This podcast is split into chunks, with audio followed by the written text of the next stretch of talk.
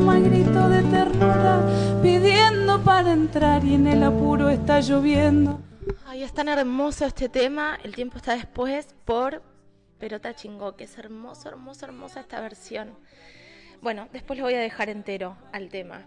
Em, buen día, sábado 19 de julio. Comenzaron ayer las vacaciones en provincia de Buenos Aires. Estelita nos contaba ayer que la cordillera rionegrina es el destino más elegido para estas vacaciones. Em, así que buenas noticias para todo el sector turístico de la provincia que eh, la verdad es que sigue reponiéndose eh, de lo que fueron los dos años de pandemia.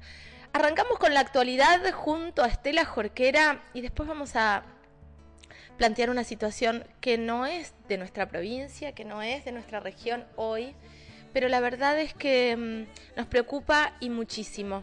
En un ratito vamos a estar hablando de chineo y vamos a estar hablando de un festival organizado por el chaqueño Palavés eh, donde se muestran como parte de los atractivos culturales a las niñas indígenas, eh, sabiendo que mm, el chineo es una, es una práctica eh, de violación sistemática hoy, en el 2022, eh, sigue, es, eh, ancestral, digo, hace muchísimos años que se está haciendo esto, siglos que se hace esto, pero lo loco es que siga en el 2022 y sea una práctica que ellos llaman una práctica cultural. Esto no es una práctica cultural, esto es violaciones sistemáticas, tortura a las infancias. Es un delito eh, que tiene que ser considerado como delitos de odio, eh, pero lo vamos a hablar en un ratito nada más. Escuchemos a Estela Jorquera con toda la actualidad que tiene que ver con nuestra región. Vamos a ver qué está sucediendo también con los gremios, ¿no? Hay una gran tensión en torno a todo lo que está sucediendo con eh, las actualizaciones de los sueldos de los estatales.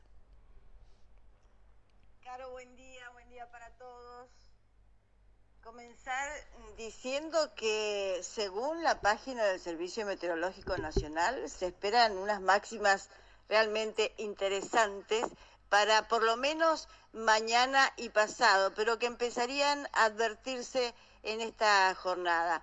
Miércoles y jueves dice el Servicio Meteorológico Nacional y ojalá se cumpla, la estimación de máxima sería rondaría los 19 grados. Ojalá, ojalá así sea y puedan disfrutar chicos y grandes que están eh, de vacaciones de invierno.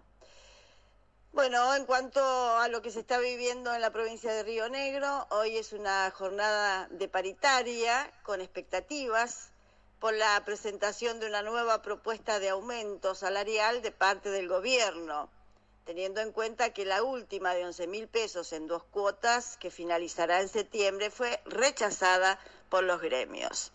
A las 10 se sentaban a la mesa de la función pública dirigentes de los gremios UPCN y ATE y simultáneamente lo hacían en trabajo representantes de educación y de la UNTER, del gremio que agrupa a los docentes.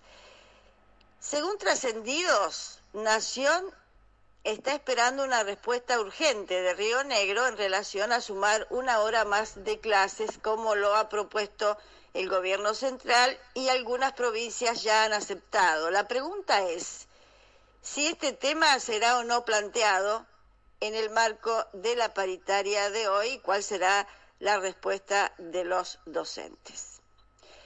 Por otra parte, Caro, recordar que en Patagones desde ayer se ha dispuesto una modificación en la circulación de la calle Colón, que dejó de ser doble mano. Ahora, para llegar al centro Maragato desde Viedma y por el puente ferrocarretero, se puede ingresar por Colón, pero solo una cuadra hasta Mora, para luego retomar Torne, girar por Mora a la derecha, retomar torne como una vía directa al municipio de Patagones, por ejemplo, y para tratar de graficar en qué consiste esta modificación en la circulación de la muy transitada calle Colón de Patagones. Recordar también que junto con el inicio de las vacaciones de invierno, este lunes fueron reabiertas las puertas del Museo Histórico de Manossi, que permaneció cerrado un par de años por refacciones. Desde esta semana fueron retomadas las visitas guiadas de lunes a viernes de 10 a 12 y de 15 a 20. También volvió el recorrido por el casco histórico que incluye los edificios monumentos como la emblemática Carlota. Y una información judicial, Carolina. El chofer la empresa de transporte escolar para la que trabajaba y la provincia de Río Negro deberán indemnizar por casi 6 millones de pesos más los intereses acumulados desde 2014 a una víctima de abuso sexual. Ese chofer no solo fue condenado por la justicia penal por el delito de abuso sexual simple, sino también por la civil a resarcir económicamente a la víctima. Fallo que además incluyó a la empresa para la que trabajaba y al Estado rionegrino, ya que se trataba de una concesión de transporte escolar. Todo esto ocurrió en Roca. El juicio de indemnización lo inició la víctima varios años después, tras cumplir la mayoría de edad. La sentencia destacó que faltó un abordaje de contención adecuado. El resarcimiento impuesto apunta a compensar el grado de incapacidad laboral irreversible derivado del estrés postraumático, los gastos por tratamiento psicológico acreditados y también el daño moral. La niña tenía 14 años y el chofer 40 tenían confianza porque él manejaba el micro que todos los días llevaba y traía al grupo a su escuela secundaria y además porque él era el papá de un amigo y compañero de colegio de esta chica. En octubre de 2014, en el último tramo del recorrido de regreso, el conductor y la niña quedaron solos en el colectivo.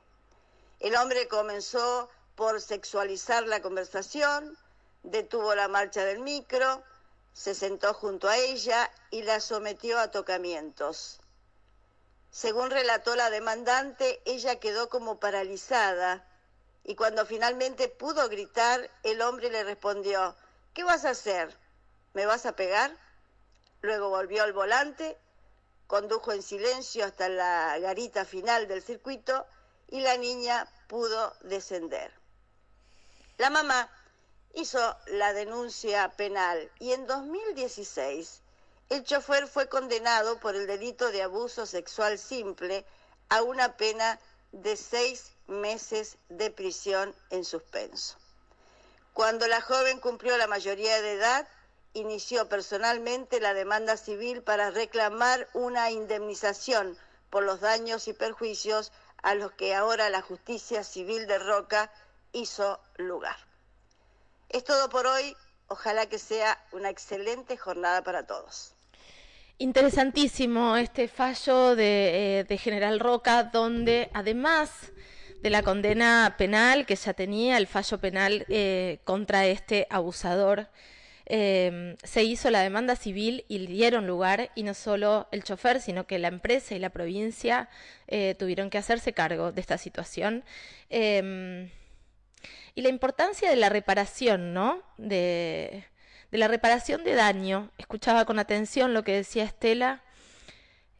Cuando sos víctima de abuso sexual, luego necesitas em, articuladamente un equipo de contención, necesitas eh, terapia, necesitas em, contención durante mucho tiempo y también muchas veces, como pasó en este caso, ese, es, esa situación traumática impide que sigas con tu vida con normalidad. A veces seguir con tu vida quiere decir que te vaya mal en los estudios, entonces las niñas, los niñas, las niñas necesitan psicopedagoga. Eh, quiere decir que no te animás a hacer alguna actividad física. Quiere decir que tenés problemas alimenticios. Em, entonces necesitas una, nutricionista y seguir adelante con una, con, un, con, un, con una planificación. Digo, hay un montón de cosas que suceden que a veces eh, no llegamos a dimensionar y tampoco llegamos a dimensionar el tiempo que pasa para que algo de esa marca eh, se cure, se sane, se repare. Eh, esto sucede mucho y se sucede mucho con las infancias, porque las condenas penales la escuchábamos a Estela. El hombre traumó a esa niña hoy mayor de edad que ni siquiera puede trabajar. Sin embargo, la condena penal son seis meses en suspenso. Para un padre, para un progenitor que abusa sexualmente de su hija, de su hijo, de su hija, si es un abuso sexual simple o si lo demostrado es un abuso sexual simple, porque muchas veces las infancias no saben cómo describir lo que sucedió, la condena en general es también en suspenso, tres años en suspenso, para un abuso sexual de un padre, una hija, un hijo, un hije. Digo, eh, ¿qué pasa con la reparación? ¿Qué pasa con el daño? ¿Qué pasa con esa niña que por ahí no puede pagar una psicóloga a su madre? Eh, es tremendo que no se, todavía no esté ya sistematizado el protocolo de reparación inmediata y durante todo el tiempo necesario, supongo que hasta la mayoría de edad, de esa niña, de ese niño, de ese niñe. Eh, es imperioso hablar de este tema, no solo de la condena, que es una pavada, es un chiste, es una falta de respeto, porque esas son, esos son los, años que pone la ley. Eh, sino también de la reparación. Pensar en la víctima realmente, en las víctimas realmente. Iba a hablar de chineo y lo que te voy a recomendar es que vayas a las redes de actrices argentinas, lo voy a compartir en mis historias también, una charla que tuvimos con una de las integrantes de Mujeres Indígenas por el Buen Vivir hace un tiempo, antes del Parlamento, eh, y con una de las integrantes de la colectiva de Identidad Marrón. Eh, estuvimos con Celina Font haciendo esa charla. Eh, porque es interesantísimo que puedas saber de qué se trata, cómo, cómo, cómo se vive el chineo. El chineo es una tortura sistemática a las niñas. Las eligen, las eligen, las toman, las violan, no se dicen manada, en grupo, las destrozan, a veces las matan, a veces las dejan embarazadas y las obligan a parir. A niñas de 9, 10, 11, 12 años. Niñas que son elegidas justo antes de la pubertad. Hoy un festival eh, organizado por el chaqueño palavechino pone a las niñas en el lugar de atractivo cultural. A esas niñas. ¿Estamos todos locos? Vayan a, vayan a las redes, ahora ya lo comparto. Eh, es necesario que sepamos lo que está pasando hoy, 19 de julio de 2022 en Argentina.